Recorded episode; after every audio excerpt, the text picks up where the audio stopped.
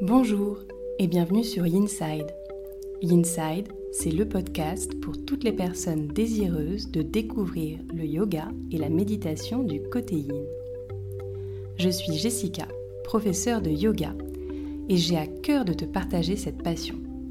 Chaque semaine, seule ou avec des invités, je te délivre tour à tour des inspirations, méditations et séances de yin yoga que tu peux facilement insérer dans ton quotidien pour retrouver un calme intérieur. Aussi, si tu es à la recherche de bien-être et de douceur, tu es au bon endroit. N'hésite pas à soutenir ce podcast en t'abonnant et en le notant sur Apple Podcast. Belle écoute Au milieu de l'hiver, j'ai découvert en moi un invincible été. Albert Camus. Bonjour et bienvenue à toi dans ce nouvel épisode du podcast Inside. Alors, si la saison hivernale est définie comme la saison yin par excellence, celle où on apprécie tout particulièrement de ralentir, qu'en est-il à proprement parler de cette saison de l'été dans laquelle nous sommes entrés? Est-ce que le yin y a toujours sa place dans cette effervescence estivale? Est-ce que nous pouvons pratiquer certaines séquences pour contrebalancer cette énergie débordante qui nous envahit en été? Que nous dit la médecine traditionnelle chinoise sur cette nouvelle saison? Quelles sont les postures, les méridiens, les émotions à travailler dans nos séances et pourquoi? Voici autant de questions auxquelles je vais tenter de te répondre à travers cet épisode. Donc tout d'abord, bienvenue à toi et avant d'entamer le vif du sujet, sache que si tu désires pratiquer le yin yoga cet été, j'ai créé un programme spécialement pour ça sur le studio Yinside Home qui s'appelle Summer of Yin et tu y trouveras bien entendu tout un tas de séquences pour t'accompagner durant cette période estivale.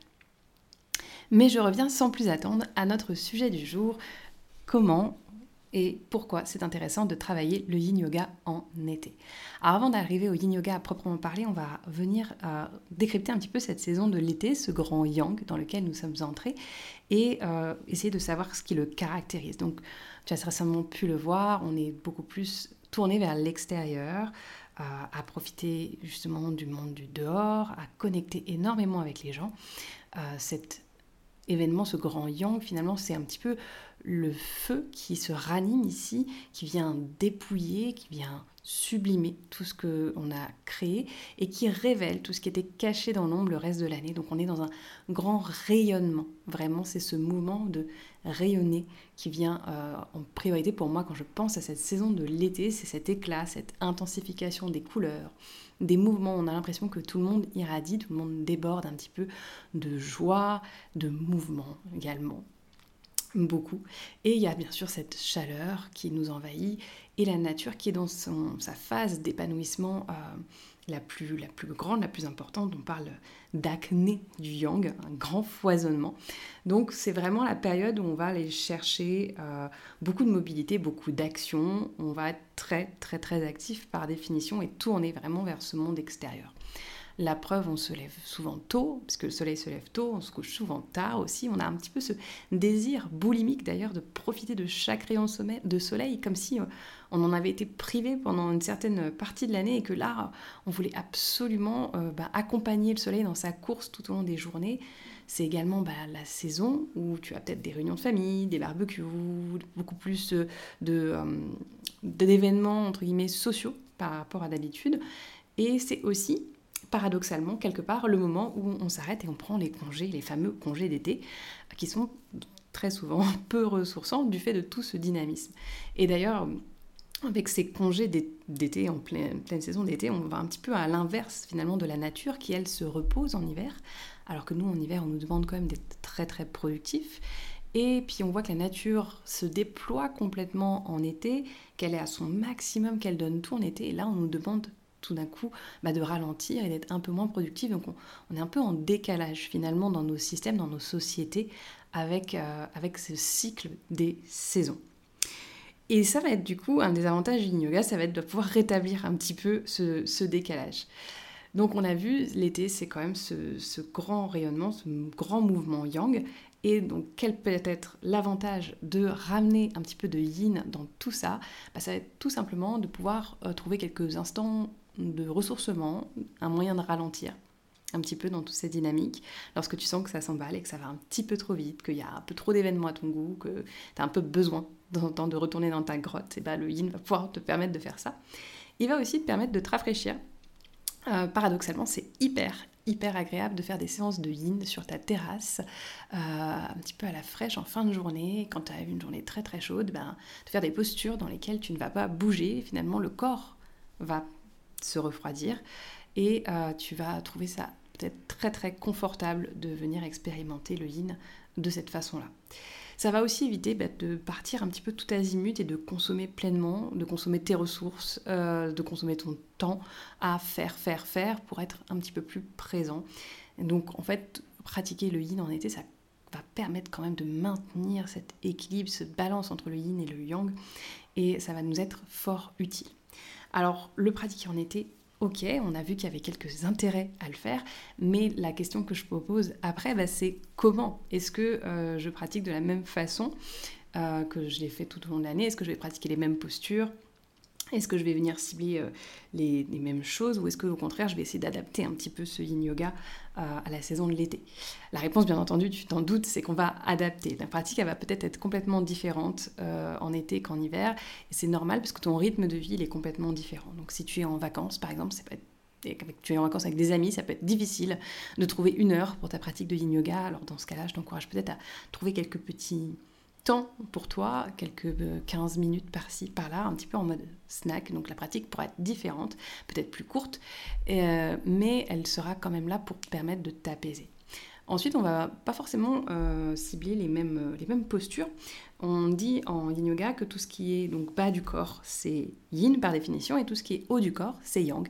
Et ben l'été, c'est justement euh, l'occasion rêvée entre guillemets de pratiquer le haut du corps, chose qu'on pratique peu en yin yoga parce qu'on vient vraiment mettre le focus la plupart du temps sur les grosses articulations au niveau des hanches, mais euh, à savoir qu'il y a énormément de postures qui peuvent venir stimuler le haut du corps, et c'est toutes ces postures là que tu vas pouvoir venir euh, ramener dans ta pratique en été.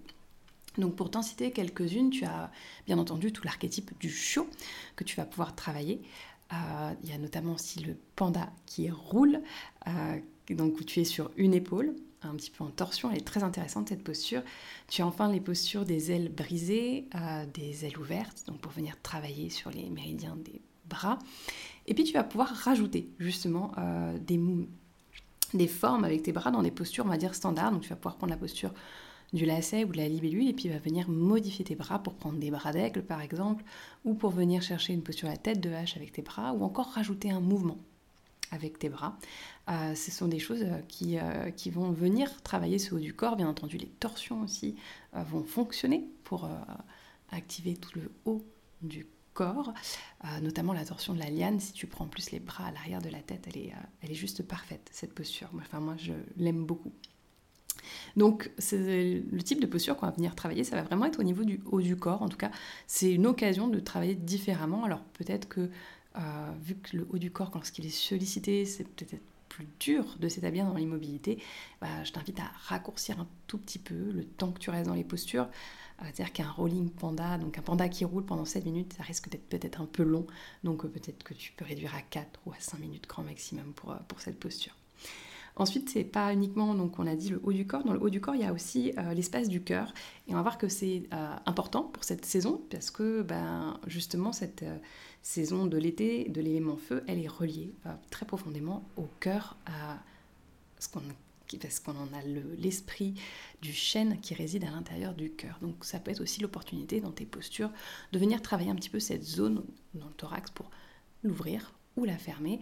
Euh, typiquement dans la posture du chiot, ça peut être intéressant de poser un petit peu ce cœur dans un hamac.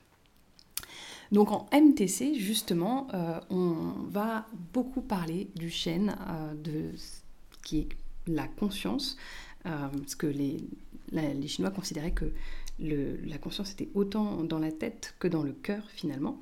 Et cette conscience, elle va nous donner un certain pouvoir de discernement ça va être notre boussole, un petit peu notre compas intérieur. Elle va pouvoir nous dire ce qui, ce qui fonctionne pour nous, ce que à quoi nous pouvons nous ouvrir et à quoi on va finalement mettre euh, peut-être des barrières, peut-être se protéger. ou au contraire bah, laisser, laisser les autres venir un petit peu plus proches de nous. Cet esprit du chêne, il est associé à quatre méridiens dans cette médecine traditionnelle chinoise. Donc tu vois tout d'abord que bah, ce yin qu'on pensait un petit peu appauvri en été parce qu'on est dans le grand yang, finalement il ne contient pas deux méridiens principaux mais quatre. Donc ça, ça montre qu'il y a vraiment matière à venir travailler dessus. Et donc tu auras le méridien bien entendu du cœur qui sera yin, qui sera l'intérieur du bras, qui est couplé au méridien d'intestin grêle qui est lui à l'extérieur du bras. Donc c'est typiquement celui-là que tu vas activer dans le panda qui roule par exemple avec... Euh, si tu arrives à presser euh, ton épaule dans le sol. Et euh, ces deux méridiens sont accompagnés ici du méridien du maître-cœur, péricarde, et du méridien du triple réchauffeur, qui sont aussi et qui prennent place aussi au niveau des bras. Donc il y a énormément de choses à faire autour de ces méridiens, bien entendu les postures, mais tu peux y ajouter peut-être des massages au niveau des bras et tu peux ajouter du mouvement. Ah, ça va être très intéressant de venir faire des mouvements de rotation au niveau des épaules, d'aller vers l'intérieur, vers l'extérieur, peut-être de faire tourner tes bras dans une posture de la table par exemple, ou même de venir chercher un mouvement lorsque tu viens faire une torsion avant de t'installer à proprement parler dans la torsion. Donc pour revenir à cet esprit du chêne, il va te permettre de faire le tri un petit peu dans tes émotions aussi, de ce que tu veux faire entrer dans ce cœur ou non. Et euh, on voit ici l'importance finalement de ralentir et d'épurer l'esprit, de le laisser s'apaiser pour discerner plus clairement. Si tu es constamment dans cet élan yang et dans cette mobilité un petit peu exacerbée, euh, tu vas pas forcément avoir un chêne qui va, euh, entre guillemets, bien réagir et bien filtrer tes émotions et celles des autres. Et cela peut entraîner, bien entendu, des déséquilibres. En parlant d'émotions, c'est aussi quelque chose que tu vas pouvoir travailler l'été. Chaque saison en, médecine traditionnelle chinoise est couplée avec, euh, avec une émotion. Et l'été est couplé à la joie. Alors attention parce qu'on va discerner ici plusieurs types de joie. Ça va pas forcément être la, la joie un petit peu frivole et qui part dans tous les sens. Ça va être une joie un peu plus profonde, un peu plus sereine, euh, qui va pas forcément dépendre des circonstances extérieures. Ce qu'on appelle la joie empathique, euh, mudita, dans les Brahma Viranas, donc dans les quatre incommensurables, c'est décrit comme mudita. Cette joie empathique où on se réjouit aussi pour soi, bien sûr, mais aussi pour les autres. Euh, et c'est une joie beaucoup plus, voilà, beaucoup plus sereine, beaucoup plus profonde que juste une, une joie un petit peu fouillie qui serait trop en expansion et pas forcément contrôlée. Donc, euh, donc voilà un petit peu pour, euh, pour justement ces, euh, ces, quelques aspects liés plus à la MTC. Et, et bien entendu, il y a aussi quelque chose d'important dans cet élément feu, c'est que quand on parle de feu, on pense forcément un petit peu au, au feu digestif. donc bah, ça va être l'occasion d'activer ce feu digestif ou justement de le, réduire un petit peu en fonction de ce que tu ressens. Si tu as un besoin de plus de feu, de moins de feu. Euh, et de manière globale d'ailleurs, si tu as besoin de plus de feu ou de moins de feu, tu vas pouvoir travailler avec le yin yoga. Et notamment euh, si tu sens que ton feu est trop important durant cet été, que tu foisonnes de partout, qu'il y a un moment, il faut que tu absolument que tu ralentisses, bah, je t'inviterai à venir euh, expérimenter des postures qui sont reliées à l'élément eau. Euh, qui sont reliés du coup à la saison de l'hiver pour vraiment euh, contrebalancer ici et activer ce qu'on appelle le cycle Qo, le cycle de contrôle en médecine traditionnelle chinoise et ainsi bah, apaiser encore plus favorablement ce feu qui est peut-être un peu trop prenant, un peu trop partie prenante de ton été. Je vais terminer ici par quelques petits conseils pratiques parce que c'est pas forcément facile ben, d'emmener son tapis quand on part en vacances. C'est pas forcément facile de s'isoler quand on est euh, avec euh, des copains ou de la famille en été. Euh, donc peut-être que tu peux réduire la durée de tes séances. C'est pas obligé de te mettre à l'écart une heure lorsque tu veux pratiquer. Essaye peut-être de pratiquer en mode un peu snack avec des séances de une demi-heure, 15 minutes parfois. Juste si tu n'as vraiment pas le temps, prends une posture, une, seule. Euh, et, tu verras quand même la différence, même si tu prends juste 5 minutes par jour pour faire une seule posture. Euh, lorsqu'on va travailler donc les bras et le haut du corps euh, durant l'été, je te conseille aussi de rester un petit peu moins longtemps dans les postures. typiquement un rolling panda, 7 minutes, ça risque d'être long. Encore une fois, donc va peut-être un petit peu moins loin en termes de durée.